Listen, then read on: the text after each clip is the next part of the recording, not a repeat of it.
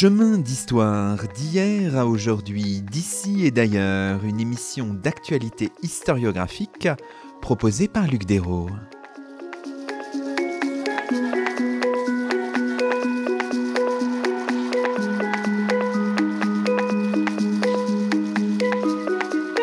Bonjour à toutes et à tous, c'est le 76e numéro de nos chemins d'histoire, le 34e de la deuxième saison. Aujourd'hui, nous avons le plaisir d'accueillir à notre micro Annie Cohen-Solal. Bonjour à vous. Bonjour Luc. Annie Cohen-Solal, vous êtes professeure des universités et chercheuse associée à l'Institut d'histoire moderne et contemporaine et vous avez fait paraître il y a quelques semaines aux éditions Fayard un ouvrage intitulé Un étranger nommé Picasso, dossier de police numéro 74 664 Aujourd'hui, dans nos chemins, nous regardons avec un point de vue inédit la carrière et l'itinéraire de Pablo Picasso, né en 1881 à Malaga en Andalousie, qui découvre Paris en 1900, mort à Mougins dans le département des Alpes-Maritimes en 1973. Aujourd'hui, c'est l'artiste monde, resté étranger dans son pays d'adoption, qui nous intéresse. En votre compagnie, Annie Cohen-Solal, on peut peut-être dessiner un peu le, projet du livre. On a l'impression que c'est vraiment parcourir l'itinéraire de Picasso, mais avec un angle d'analyse un peu atypique, peut-être même, vous allez nous dire, inédit.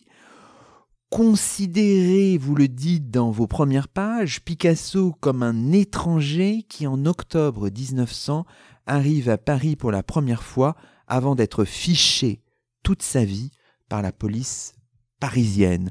On a peine même à y croire. Cet angle, ce point de vue n'avait pas vraiment été travaillé par l'historiographie à Cohen Solal Eh bien, c'était quelque chose qui se savait dans le milieu. Tout le monde savait que Picasso n'était jamais devenu français et surtout que sa demande de naturalisation n'avait jamais abouti. Tout le monde le savait dans le milieu, euh, puisqu'il y avait même un livre publié par Pierre Dex en 2003 qui donnait les photocopies du dossier. C'était un fait, un fait acquis. Simplement, ça fait partie de ces, de ces centaines d'éléments d'information qu'on trimballe avec nous et que personne ne va jamais gratter. Personnellement, je suis quelqu'un qui m'intéresse beaucoup aux, anomalies, aux scandales d'une société. Et ça, c'en était un.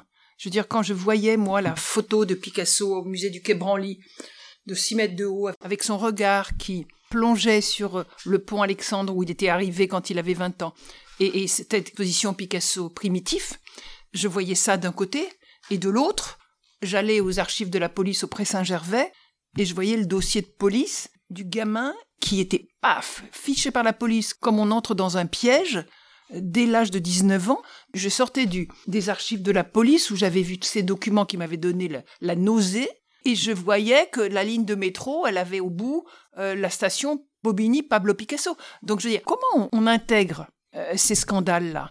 J'ai été regardée et je me suis dit, mais je veux savoir qui, pourquoi, quand, comment on a refusé le dossier de naturalisation de Picasso. Et, j'ai trouvé, mais, mais ça demande énormément de boulot. Ça demande un travail d'archives colossal. Et ça demande surtout de croiser les sources. Comme disait Foucault, de se salir les mains, d'aller voir, de, faire du travail de, mineur, de, de mineur de fond et de courir des archives de la police aux archives nationales, aux archives diplomatiques, aux archives de Paris, aux archives Picasso, de quémander, de quémander encore. Je me suis vraiment battue pour trouver, pour essayer de, de confronter ces documents, de tout faire de première main. C'est-à-dire que je ne prends jamais rien pour acquis. On a l'impression vraiment que votre livre, c'est l'histoire, non pas seulement de la confrontation aux documents, mais d'une confrontation entre ce Picasso étranger qu'on redécouvre et le Picasso qu'on connaît, artiste monde, artiste cosmopolite. Et vous êtes là dans ce, enfin dans ce, dans ce choc-là entre deux visions qui se télescopent un peu, et c'est, ça qui rend le livre un peu saisissant, Annie Cohen-Solal. Je vais vous dire, je suis historienne de départ. Hein. j'ai, fait ma thèse avec Annie Riegel sur Paul Nizan, avec des archives qu'on avait, personne n'avait vues, puisque je les ai trouvées chez Madame Nizan dans un coffre sur lequel elle était assise et qu'elle ne voulait pas ouvrir. Donc je, lui ai fait ouvrir son coffre. Et j'ai compris le cheminement euh, de Nizan et pourquoi il avait démissionné du Parti communiste en 1939. Et puis après, je suis allée aux États-Unis pour faire mon livre sur Sartre et j'ai rencontré un très grand sociologue qui m'a énormément influencé, qui s'appelle Irving Goffman. Et donc, mes travaux, peu à peu, se sont enrichis.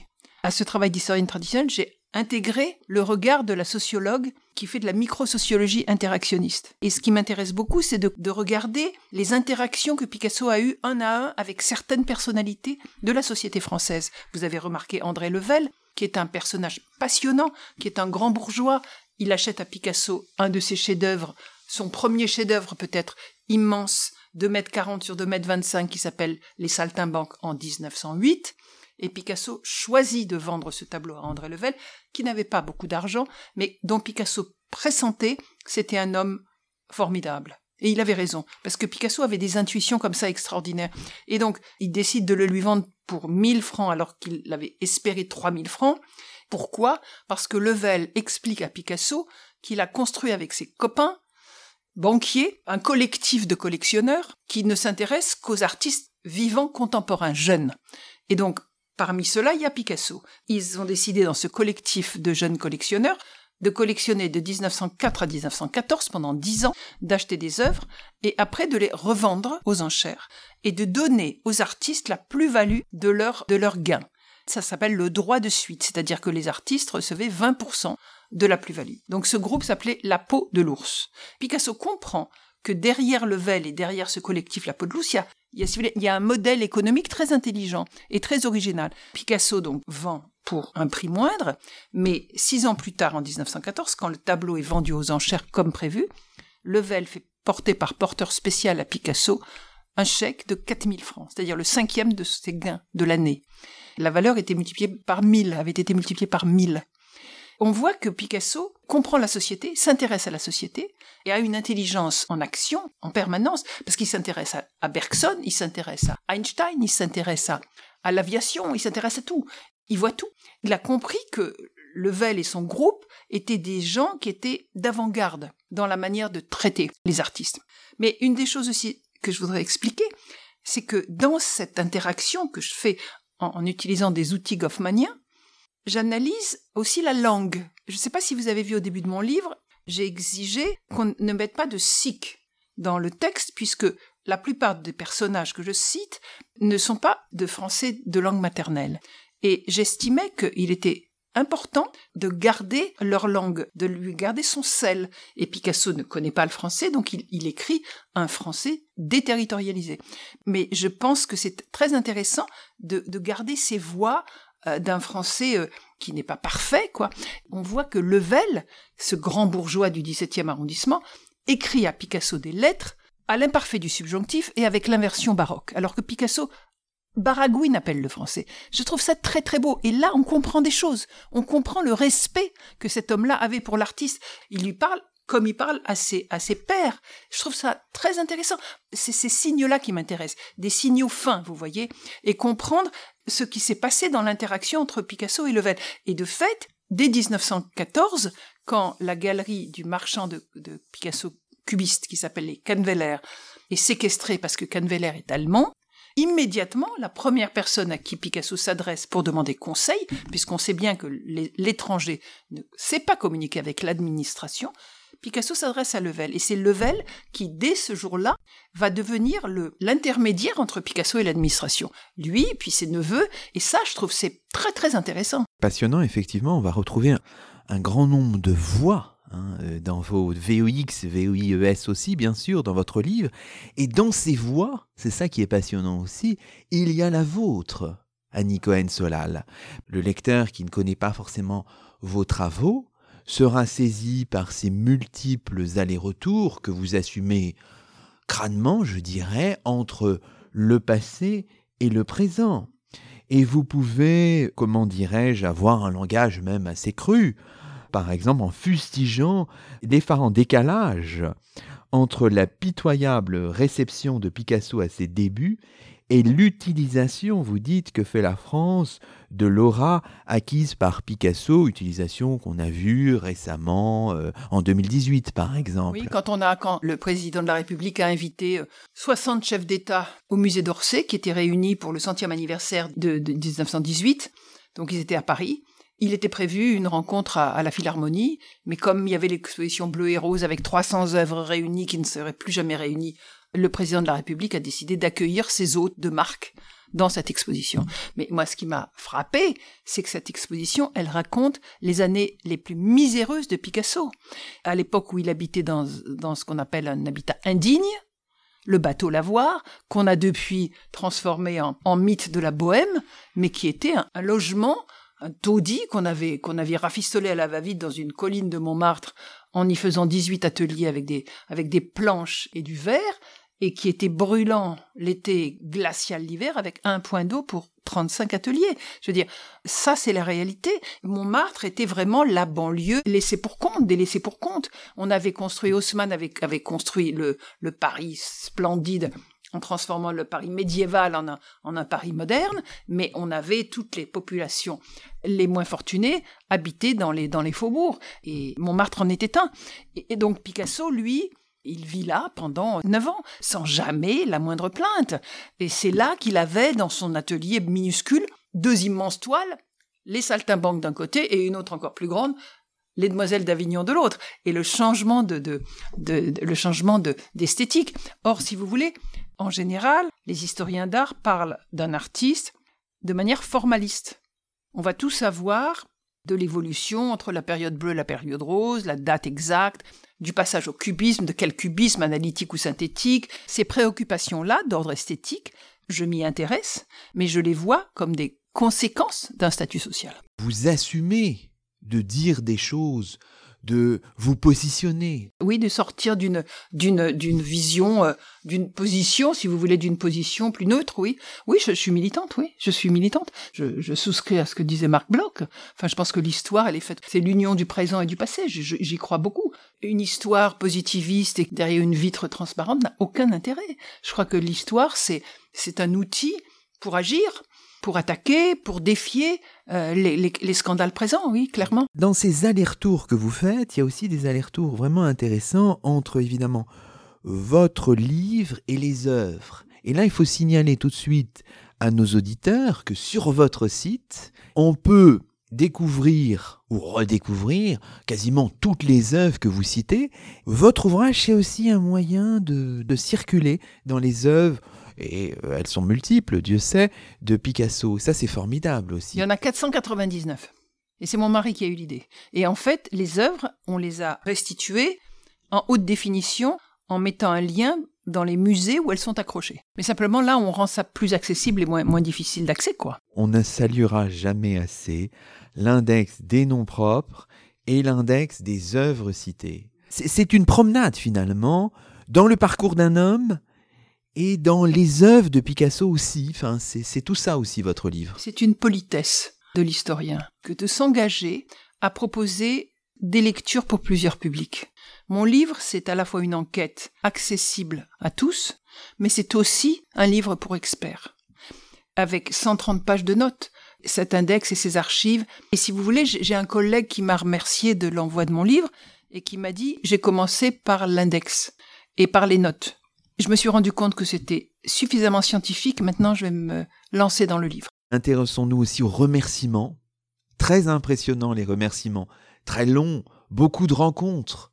Rentrez dans la vie de Picasso, vous dites que vous avez pensé à ce livre vraiment en 2014 en écoutant un discours de Benjamin Stora au moment de l'inauguration de la Cité de l'immigration, mais on imagine que vous le portez depuis encore plus longtemps, etc. Mais bien sûr, ça veut dire des rencontres, des conservateurs, des artistes, des chercheurs, voilà, c'est ça aussi. La galaxie Picasso, pour vous, c'est des gens. Il y a non seulement Picasso qui est peut-être l'artiste qui a le plus produit et le plus suscité le plus grand nombre d'ouvrages, mais il y a aussi le nombre d'outils conceptuels dont j'ai eu besoin et d'expertise dont j'ai eu besoin pour l'approcher. Parce qu'il a fallu que je voie des sociologues de la ville, des, historiens de la police, des, anthropologues, et chaque fois, je, me donnais le mal euh, d'aller, euh, de demander conseil à des experts, de lire leurs leurs travaux, pour essayer de, cerner cet artiste monde par une batterie d'outils qui me permettait de, de comprendre la manière dont, il s'était organisé dans ce pays, avec les obstacles qu'il a repérés sur sa route, en prenant trois axes méthodologiques. Le premier, c'est un, principe holistique, c'est-à-dire je considère toute l'œuvre qu'un artiste a, produit Sauf que là, je, décide de commencer en 1900 à l'arrivée en France et pas l'œuvre antérieure, il a 20 ans. Un principe euh, phénoménologique en prenant le point de vue du sujet et, et un principe euh, génératif en essayant de comprendre l'œuvre le processus de l'œuvre en train de se faire plutôt que voilà la réception. Donc si vous voulez, avec ces trois principes, j'ai tenté, par exemple, pour Guernica, etc., pour chaque œuvre, pour chaque chantier, j'ai tenté de prendre ces trois principes-là, de telle manière que je puisse comprendre comment ce jeune homme, qui se sait génial, il se trouve bloqué en France. Bloqué, parce que c'est un pays avec des institutions très puissantes, dans, lequel, dans lesquelles il, il a du mal à fonctionner. D'ailleurs, pourquoi Picasso vient-il à Paris quatre fois avant de pouvoir y séjourner? Quatre fois. Et quatre fois accompagné d'un catalan qui parle le français alors que lui ne le parle pas. Parce qu'il est dépendant, parce qu'il ne connaît pas les codes, parce qu'il ne connaît pas la langue. Ce qui m'a intéressé, c'est de regarder de manière fine ces véritables stratégies d'insertion. Et on voit tout de suite, dans les archives du musée Picasso, il y a 200 000 documents, colossal. Il y a ses premiers carnets d'adresses, tous ces carnets d'adresses. Picasso n'a jamais rien jeté. En anglais, on dit a hoarder. Il n'a pas jeté un ticket de cirque. Euh, le ticket d'entrée au cirque de 1908, il les a pas jetés. On voit ces carnets d'adresses et c'est fascinant parce que c'est tout petit et alors il y a les adresses dans toutes les villes d'amis qu'il connaît, etc. Il barre, il rebarre. Il construit ses réseaux de manière, de manière extrêmement intéressante. Donc j'ai essayé de faire une espèce de grammaire générative des comportements picassiens.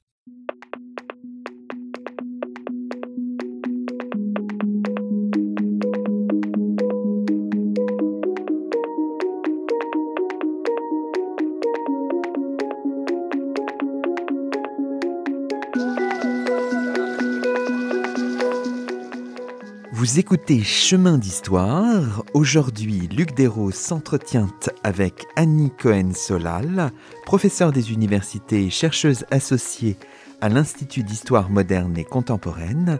Annie Cohen-Solal, qui a fait paraître chez Fayard un livre intitulé Un étranger nommé Picasso, dossier de police numéro 74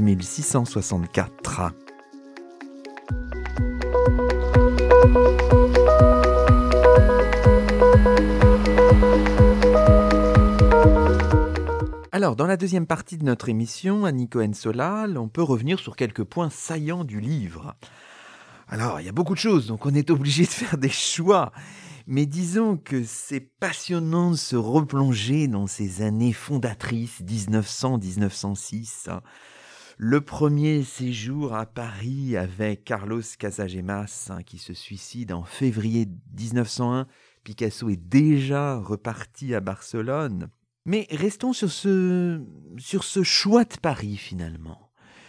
Pourquoi se, se rendre à Paris à cette époque-là, à l'occasion de l'exposition universelle C'est une évidence d'aller à, à Paris finalement pour un artiste, un jeune artiste? C'est une évidence absolue. C'était la ville métropole, c'était la ville des, des avant-gardes. Il ne faut pas oublier que la nouvelle, ce qu'on appelait la nouvelle peinture des impressionnistes, avait euh, été avait réussi à obtenir ce salon des refusés en s'adressant au prince Napoléon contre les académiciens des beaux-arts. Faut pas oublier que Courbet était était un, un homme d'avant-garde, Manet, Monet et du monde entier on regardait ça. Il y a un jeune américain qui s'appelait Alfred Stieglitz qui vient à Paris à cause de l'affaire Rodin et de la statue de Balzac de Rodin parce que Rodin, vous savez, avait on lui avait commandé une statue de Balzac et il avait fait cette statue exagérée qui avait été refusée, donc ça avait créé toute une polémique, ça a excité les, les artistes étrangers. Pour Picasso, c'était le seul lieu où il fallait être. Évidemment, ce qui est passionnant dans votre ouvrage, c'est ce qui se passe lors du deuxième séjour de Picasso à Paris. C'est du 18 juin 1901 que date le premier rapport de police sur Picasso, signé par le commissaire Rouquier, hein, qui s'appuie sur un certain nombre d'indicateurs que vous avez retrouvés. Alors, ce rapport de police est intéressant, c'est une synthèse d'informations, euh, mais aussi de ragots, vous dites, enfin, des allégations, vous dites encore, à l'emporte-pièce, qui débouche sur une conclusion euh, simple, pour ne pas dire simpliste. Picasso, à l'égal de Manach, hein, son premier marchand, est un anarchiste. C'est un peu ça l'idée, la démonstration vers laquelle va ce, rapport. Je vais, je vais, vous démontrer que le rapport de Rouquier, il est, il est pervers. Comment le commissaire Rouquier est-il informé de la présence de Pablo Ruiz Picasso à Paris? Par un article de journal publié la veille par un critique célèbre qui s'appelle Gustave Cocchio, donc publié le 17 juin, et qui fait l'apologie de ce jeune peintre du monde moderne. Donc il y a un article extrêmement positif sur une exposition qui, n'a pas encore ouvert, mais qui va ouvrir. Et donc le commissaire de police apprend qu'il y a un jeune artiste espagnol qui va exposer à la galerie Volard. Le commissaire de police fait son rapport le lendemain. C'est qu'il trouve dans ses tiroirs les textes, les ragots des indicateurs de police postés devant le lieu où habitait Picasso, c'est-à-dire un lieu halogène, le lieu où vivait le ghetto des Catalans de Montmartre. Et les, indicateurs de police ne faisaient rien d'autre que de regarder, d'écrire et de dire ce qu'ils voyaient ou d'interviewer les concierges. Or, la critique de Gustave Cocchio, qui est la première étincelle de ce rapport, est positive. Mais le commissaire rajoute des ragots qui sont complètement négatifs, qui disent un, il est étranger, deux, il parle pas le français, trois, il se couche tard le soir, quatre, il reçoit des, journaux de sa mère, et cinq, sur ces tableaux, il fait des femmes qui font la mendicité. Donc, puisqu'il habite chez son marchand, qui est anarchiste, il doit être anarchiste. Et donc ces tableaux deviennent une pièce à charge contre lui. Donc c'est monstrueux comme raisonnement. D'abord, c'est des informations de type très, très différent, très hétéroclite, et puis c'est des conclusions tirées qui sont monstrueuses, et d'autant plus monstrueux que tout ça nous montre qu'un étranger ne peut venir à l'endroit où il rêve de travailler que par le phénomène de la chaîne migratoire. On va où sont ses copains, on va où est sa famille. Mais cette chaîne migratoire qui vous, ouvre les portes est aussi votre perte parce qu'elle est repérée par la police. Et ce rapport de police de 1901, c'est lui qui va empêcher en 1940 Picasso de devenir français. Donc à partir de là, good luck. Ce qui est très frappant dans votre livre, c'est qu'on voit que dans le labyrinthe parisien, c'est une expression que vous utilisez, entre 1900 et 1906, Picasso affirme son identité, y compris onomastique, ça c'est intéressant. C'est-à-dire que à partir de, on sait qu'à partir de juin 1901, pour l'exposition à la Galerie Volard, il signe Picasso du nom de sa mère, et d'ailleurs plutôt aux grandes dames de celle-ci, qui ne comprend pas bien cette logique. Et là, c'est passionnant de lire les lettres conservées au musée Picasso, et comme d'habitude chez vous, vous décrivez toujours les moments. Hein. et je le dis pour nos éditeurs. S'ils veulent être conduits sur la ligne 13 vers les archives nationales euh, du côté de Pierrefitte, s'ils veulent aller aux archives de la préfecture de police de Paris, et s'ils veulent aller donc au musée Picasso et reconstituer les lieux de, de la recherche, il faut lire votre livre aussi, il y a de saisissantes descriptions. Donc ça, c'est intéressant, cette affirmation d'identité qu'il fait avec bien sûr d'autres aussi, à côté d'autres parias le réseau des Catalans, Max Jacob, rencontré en 1901, Guillaume Apollinaire et bien sûr les Stein. En fait, on voit cette galerie là qui se tisse. C'est juste ce que vous dites par rapport à le, changement de nom, le choix du nom de sa mère. C'est un, une décision qu'il faut souligner parce que j'ai découvert aux archives nationales une centaine de dossiers de Ruiz, anarchiste, pointés du droit par la police. Euh, Ruiz est un nom beaucoup plus marqué espagnol que Picasso, qui est le nom de sa mère qui était génoise, d'origine génoise, vous voyez.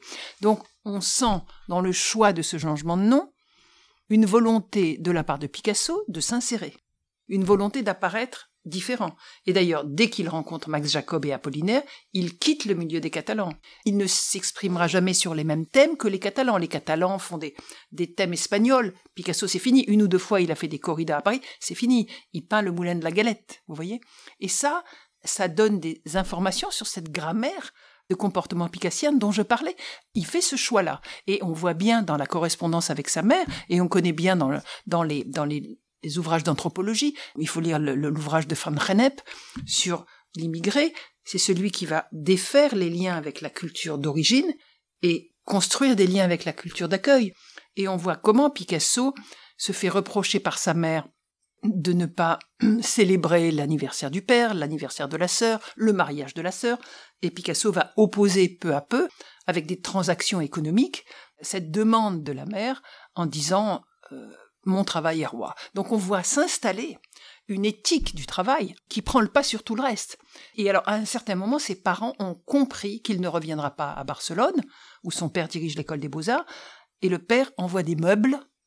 Quand Picasso enfin peut vivre dans ses meubles en 1911, donc le père envoie des meubles, et, là, la famille entérine. Moi, je trouve ça très très beau. Vous voyez, la, le lien entre la fratrie, la, famille, euh, la les correspondances familiales.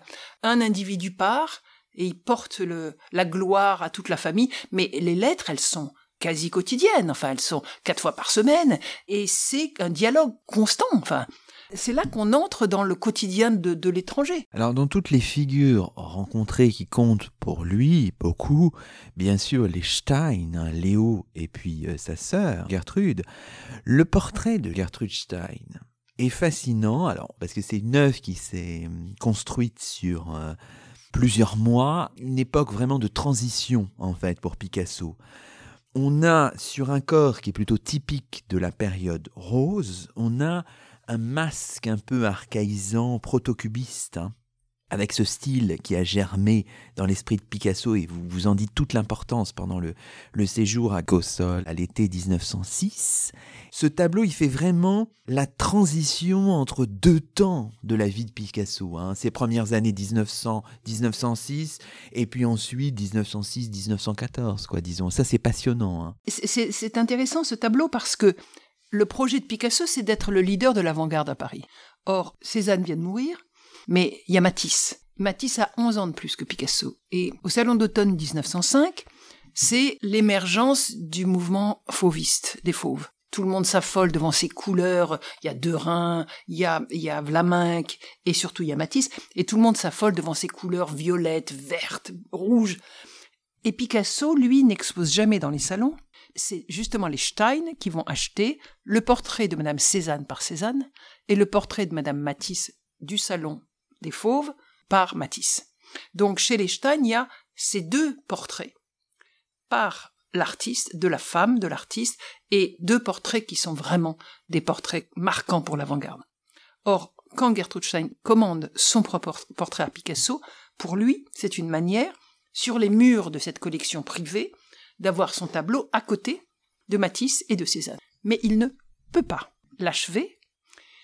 Et ce qui est très très intéressant, c'est encore euh, la sociologie, microsociologie qui me l'apprend, c'est que le 1er novembre 1905, sa mère lui envoie une mantille noire que Picasso lui a demandé.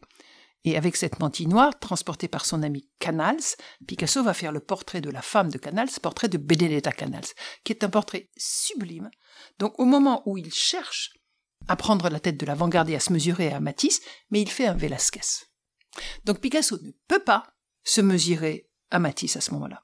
Et quelques mois plus tard, ayant euh, trouvé un petit pécule parce qu'il vend le fond d'atelier à son marchand, il s'en va et un ami de Barcelone lui indique ce village perdu dans les Pyrénées catalanes, qui est en fait une expérience, une, expérience seuil pour lui. Donc moi j'ai passé deux étés là-bas pour comprendre. J'ai fait du terrain, comme on fait en Amérique de l'anthropologie de terrain. J'ai fait du terrain et j'ai été voir, comprendre, et c'est comme ça que j'ai compris.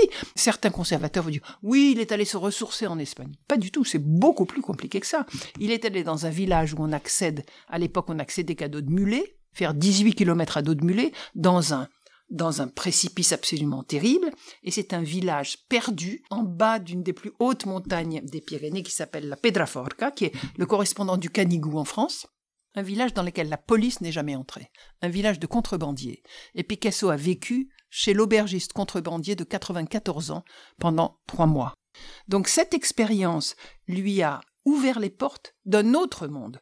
Et c'est pour ça que je cite Brodel, la montagne et la montagne. Tout ce que la société comporte de, de lois n'y pèse plus sur l'homme.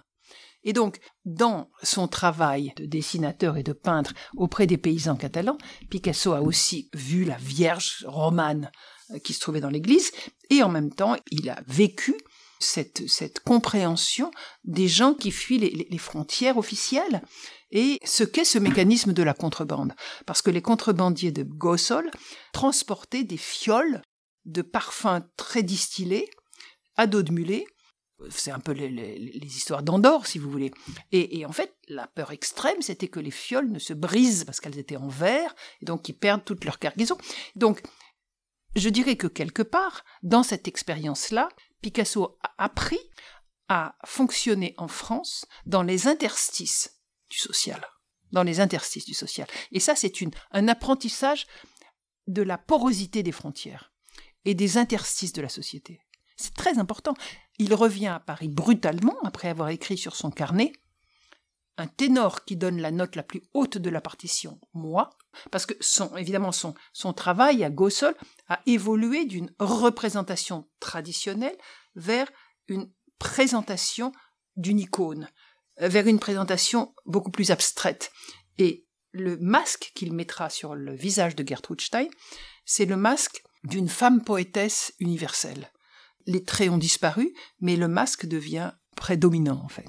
À ce moment-là, voilà. Donc Picasso termine ce tableau et passe à la révolution cubiste en travaillant avec ce qu'on appellera plus tard le cubisme, en travaillant avec Braque, qui lui lui offre ses outils euh, d'artisan français. Et comme Picasso vampirisait tout le monde, il va vampiriser les, les outils que lui, que lui enseigne Braque. Alors poursuivons un peu notre cheminement. Dans ces années 1900, euh, là on rencontre évidemment, on a déjà cité son nom, une figure très très importante qui est celle de Daniel Henry Kahnweiler, né en 1884, mort en 1979, installé à Paris depuis 1902. Hein. C'est un Allemand qui ouvre une galerie rue Vignon en 1907 avant de faire la connaissance de, de Picasso un grand promoteur des, figures du, cubisme. Là, il faut qu'on raconte un peu un épisode très important parce que ça fait le lien aussi entre vos, différentes parties. C'est l'épisode évidemment de ces biens, de, ces, de la galerie euh, séquestrée pendant euh, dix ans hein, de Daniel Henry Kahnweiler. Est-ce que vous pourriez nous raconter ça qui aboutit à la vente entre 1921 et 1923 à l'hôtel Drouot. Hein. C'est saisissant aussi et c'est structurant encore une fois dans la vie de Picasso. Mais si vous permettez, avant de parler du séquestre, j'aimerais parler de, de l'œil de Canveller. Pourquoi c'est cet homme-là qui, en allant au bateau lavoir et en voyant les, les demoiselles d'Avignon, c'est un des seuls personnages qui ne fuit pas devant les demoiselles d'Avignon? Pourquoi c'est un des seuls personnages qui peut intégrer avec sa formation cette œuvre-là. Parce que Canveller est un juif allemand. Canveller est formé à l'école d'histoire de l'art allemande. Et l'école d'histoire de l'art allemande, c'est pour ça que les généalogies m'intéressent énormément, elle est beaucoup plus intéressante, beaucoup plus riche, beaucoup plus complexe que ce qui se faisait en France, où la France était régie par le bon goût français, l'Académie des beaux-arts, qui est un reliquat du siècle d'or de Louis XIV. Donc en France, on avait l'Académie des beaux-arts avec son bon goût, qui est rejeté à l'extérieur, toute avant-garde.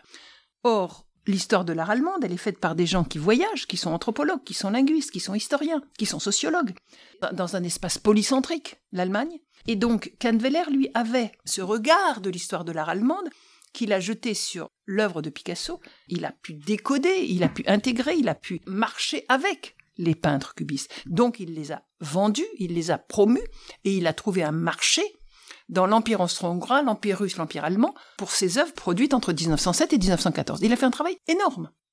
Mais, en août 14, il va passer ses vacances en Suisse et il, ne revient pas parce que la guerre éclate. Et comme il est allemand, mais il vit en France, il ne veut pas faire la guerre du côté allemand contre ses amis français, il ne veut pas faire la guerre du côté français parce qu'il ne veut pas tuer son frère, donc il devient objecteur de conscience, il va vivre en Suisse. Mais le stock de Canveller, qui comprenait beaucoup d'œuvres et 700 œuvres de Picasso est séquestré parce qu'il est allemand, donc Bosch, au moment de la Première Guerre mondiale. Ce stock-là produit une immense euh, violence de la part des marchands d'art français contre Canveller parce que Canveller était excellent, donc jalousie des marchands français. Et donc ces œuvres sont vendues aux enchères entre 1920 et 1923, des enchères abominables de, de violence et de, et d'agressivité. Et pour aucune œuvre, l'État ne se portera acquéreur. Elles sont vendues à vil prix, quelques personnes marchent sur les œuvres, enfin, il y a des bousculades, et donc on voit tout un patrimoine, le patrimoine cubiste, qui a été produit à Paris, qui s'en va, beaucoup dans les, dans les mains de collectionneurs étrangers, Raoul Laroche par exemple, etc. Et c'est un moment, moi je dirais catastrophique pour Picasso d'abord, parce que lui qui ne fait pas la guerre, parce que de toute façon l'Espagne est neutre, mais il a jamais pris les armes, il se sent amputé. Ce qui est passionnant, ce qui fait lien avec les périodes suivantes, c'est-à-dire qu'on a dans l'entre-deux-guerres à la fois un accroissement phénoménal, vous dites, de la cote de l'artiste durant les années 20. Hein. Il y a une immense rétrospective en 1932 qui suscite un regain, d'intérêt des officiels français à l'égard de Picasso, vous le dites, de la police. Mais en revanche, c'est pas pour ça qu'il y a plus d'œuvres dans les musées français de Picasso. Avant 47, je crois qu'il y en avait deux seulement. Hein. C'est ça, ça, on a toujours du mal à comprendre ça quand même. Le scandale, c'est que Picasso est très célèbre à l'étranger, pendant l'entre-deux-guerres, c'est les États-Unis, puisque l'Empire austro-hongrois, tout, ça a disparu. Donc, c'est les États-Unis qui vont le, rendre très riche. L'anomalie, si vous voulez, le scandale, c'est qu'il est très célèbre, il est adulé par les surréalistes, mais en même temps totalement précaire. Et ça, personne ne s'en rend compte, jamais. De devoir mettre ses empreintes digitales sur ses papiers d'étrangers, aller tous les deux ans à la police. Et alors, ce qui est très intéressant, c'est que vous dites qu'il y a un rapport de police en 1932, mais le commissaire de police en perd son latin parce qu'il fait le compte des maisons de Picasso. Alors Picasso habite à un, appartement rue de la Boétie, il a un atelier rue de la Boétie qui coûte 7000 francs, et puis il vient de s'acheter un manoir en Normandie. Mais alors, un étranger avec un manoir, c'est quoi ça? Tout ça... Euh, euh, provoque des, des, des, des, réactions euh, brutales, enfin inattendues. Alors, on arrive à un point saillant de votre livre, c'est évidemment la traversée de la Seconde Guerre mondiale. Et là, on a cette affaire, là, votre livre apporte énormément sur le dossier, comme sur plein d'autres points. Hein. On a cette affaire de la demande auprès du garde des Sceaux de naturalisation de la part de Picasso le 3 avril 1940 pour la première, la dernière fois de sa vie, vous dites, vous examinez ce dossier scrupuleusement et vous posez évidemment la question, hein, qui a refusé la naturalisation française à Picasso? Alors on vous suit dans une enquête passionnante et on va retrouver Laurent Joly qu'on avait interviewé il y a déjà quelque temps et qui vous a donné un coup de main sérieux pour euh, trouver ce, cet Émile Chevalier un minable, un falot, un peureux, un lâche et un artiste médiocre. Donc voilà, et ça vous avez trouvé, et c'est au bout de l'archive, il y, a ce genre de découverte, Annie Solal. Ne vous imaginez pas que j'ai accumulé ces, ces, adjectifs comme on accumule des perles par, plaisir. Euh, j'ai compris euh, le personnage par euh, la lecture de son dossier d'épuration et, ce, sont tous les, rapports de ses, de ses ex-collègues, euh, c'était le 27 juin 1946, qui m'ont fait un portrait du personnage. Et, et puis j'ai été voir les œuvres qu'il a produites. Donc c'est extraordinaire de se dire qu'il y a un personnage qui a, c'est le pouvoir exorbitant de l'agent de guichet, si vous voulez. C'est ça, le pouvoir. Là, j'ai lu les, livres d'Alexis Spire là-dessus. Donc voilà, chaque fois, j'ai des, experts avec lesquels je, confronte mes, découvertes, mais cette, cette puissance de l'agent de guichet qui n'a pas besoin de aller par le préfet d'aller vers le préfet de police alors qu'il y avait un rapport assez positif sur Picasso c'est cet homme-là qui interdit à Picasso de devenir français au moment où Picasso était considéré comme artiste dégénéré par les Allemands comme artiste cubiste et inacceptable pour l'Académie des beaux-arts, et comme républicain espagnol dans un pays où Franco était au pouvoir. Donc il avait, il n'avait plus de territoire finalement. Et donc là, la naturalisation lui importait énormément. Après, il s'en fichait. Alors, cette traversée de la Seconde Guerre mondiale, ça montre des visages de Picasso pas toujours très sympathiques. On sait que le personnage est complexe. Hein. Évidemment, vous dites qu'il fréquente tour à tour des partisans de la collaboration et des partisans de la résistance. Et puis évidemment, il y a ce cas vraiment douloureux, un peu sur lequel vous revenez, qui est émouvant, c'est le cas de Max Jacob, bien sûr, le grand poète qu'on connaît hein, de, de, Quimper, invité à signer une pétition pour sauver Max Jacob de la déportation, Picasso ne le fait pas, et on sait que Jacob meurt à Drancy en mars 44. Il aurait déclaré, bon, on ne sait pas exactement si c'est vrai, au galeriste Pierre Coll, la phrase est un peu terrible, mais il faut, faut la dire, ce n'est pas la peine de faire quoi que ce soit, Max est un lutin, il n'a pas besoin de nous pour s'envoler de sa prison. Si cette phrase est vraie, elle est d'une immense lâcheté, c'est un peu terrible. Dans votre livre aussi, Annie Cohen-Solal, il y a ces visages euh, ambigus, contrastés de Picasso. Bien sûr, ils sont là. Son amitié avec Cocteau, euh, le fait que Cocteau est ami de, de Arnaud Brecker, le, le sculpteur préféré de, de Hitler, et que apparemment c'est par Arnaud Brecker que Picasso a du bronze pour faire des sculptures pendant l'occupation, et c'est Brassailles qui s'en rend compte. Donc il le dit. Mais Picasso fréquentait tout aussi bien Éluard, qui est déjà communiste, et Cocteau, qui va faire un hommage à Brecker au moment où il y a l'exposition Arnaud Brecker à Paris. Si, si on se, se remémore que c'est Max Jacob qui a été le premier ami français de Picasso, si on se remémore que c'est Max Jacob qui a enseigné la langue française à Picasso par la lecture de poèmes de Verlaine, c'est bouleversant Oui, de se dire que fait. mon livre n'est pas agéographique. Et vous voyez, vous avez aussi repéré que Picasso s'enrichit pendant la guerre. Oui. Je ne sais pas de quoi, mais je pense que je laisse le travail pour les jeunes chercheurs.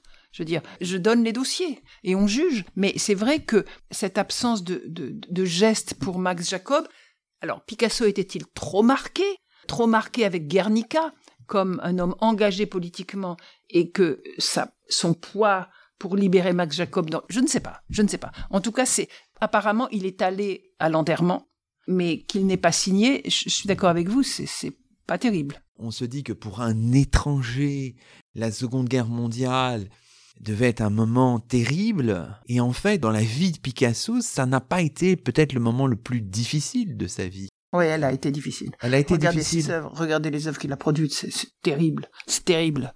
C'est des crânes, c'est des crânes, crânes de moutons. euh, les œuvres sont horribles, enfin horribles. Non, l'homme était, l'homme était mal. Et c'était un, un grand, un immense angoissé. Il savait qu'en Espagne, Garcia Lorca avait été tué comme victime expiatoire. Il savait qu'il était, il pouvait être une victime expiatoire. Il savait, il était trop célèbre. Il était terriblement célèbre. Et les nazis étaient là. Et, et, on, brûlait les œuvres des, artistes dégénérés. Il avait été un des premiers artistes dégénérés à Munich, à l'exposition de Munich en 37. Donc il était à la fois trop célèbre et trop marqué à gauche, si vous voulez. Et c'est une, période où il a été très mal. Mais ça n'excuse rien. Ah, Alors poursuivons, achevons notre, notre parcours. hein. Évidemment, on arrive à cette période qui est l'après-seconde guerre mondiale, où on a à la fois un artiste héroïsé, l'artiste monde du second XXe siècle, l'artiste engagé auprès du Parti communiste français auquel il adhère en 1944, mais aussi l'artiste ancré dans son territoire méridional aussi. C'est vraiment euh, à de multiples échelles qu'il faut voir euh, Picasso célébrer euh, partout un génie enfin reconnu par la, France. Mais vous vous dites que malgré tout cela, vous reprenez le concept de Romuald Dor de la Souchère, c'est un met oikos, hein, ça c'est vraiment très intéressant. Alors vous dites c'est un homme qui a changé de maison et qui est arrivé de l'extérieur est venu pour venir vivre avec dans une autre communauté à sa manière et pour toujours. C'est- très très beau, c'est-à-dire c'est un éternel métèque finalement. euh, Mais moi, j'ai demandé à mes, Picasso. mes, mes deux, mes deux amis lénistes, euh, François Hartog et Barbara Cassin. Voilà, c'est eux qui m'ont qui m'ont expliqué. Et, et je trouvais ça très chouette de, de reprendre cette étiquette de métèque qui avait été accolée à Picasso par Camille Mauclair dans les années 30 en disant les cubistes sont tous des métèques, les métèques abâtardissent l'art français, pour le reprendre de manière positive. Et en fait, c'est vrai que Picasso, finalement, a décidé d'habiter sa position d'étranger. Quand on lui a proposé la naturalisation, euh, c'était en 58, quand Pompidou était directeur de cabinet du général de Gaulle, il lui offre la naturalisation française. Plus tard, Malraux lui offre la Légion d'honneur, et Picasso dit Je n'en veux pas. Je vais vivre dans le Sud, je choisis les artisans contre les beaux-arts, la province contre Paris. Il conserve ce statut de métèque entre deux. D'un côté le citoyen, de l'autre l'étranger. Et alors ce plat que j'ai retrouvé, qu'il a fait à, à Valoris, intègre ces trois visages dans le même cercle. Donc c'est une société qui fonctionne ainsi. Donc ça m'a ça m'a intéressé de faire le retour à une œuvre. Disons, pour terminer un peu notre émission, à Cohen Solal, que ce livre va être incessamment prolongé par une exposition qui doit ouvrir en octobre de cette année, une exposition consacrée aussi à Picasso, l'étranger. Vous êtes en train de préparer à la fois l'exposition et le catalogue. Alors voilà, donc, euh, mais à l'origine, c'est l'exposition qui a été l'objet de ce travail. Le livre, c'est le récit de mon enquête, mais l'objet de, de, l'exposition est en travail depuis 2015. Elle, elle ouvrira Dites-moi le nom du musée, à votre avis. À quel musée Est-ce que ce serait à la Cité de l'immigration? Oui, au musée de la Porte Dorée, au musée national de l'histoire de l'immigration, et en partenariat avec le musée Picasso Paris. Et c'est une exposition pour un autre public. On fait franchir la, la, la Seine à Picasso. Il va du côté du bois de Vincennes. J'espère que j'espère que ça fera venir un nouveau public et c'est le catalogue aussi euh, fait venir un grand nombre de nouvelles voix. Euh, pour s'exprimer sur Picasso. Il y aura François Hartog, il y aura Claire Zalk, il y aura Laurent Joly, il y aura euh, Jeremy Adelman, qui est un professeur de l'université de Princeton, qui fait un travail magnifique. Il y aura Benjamin Stora.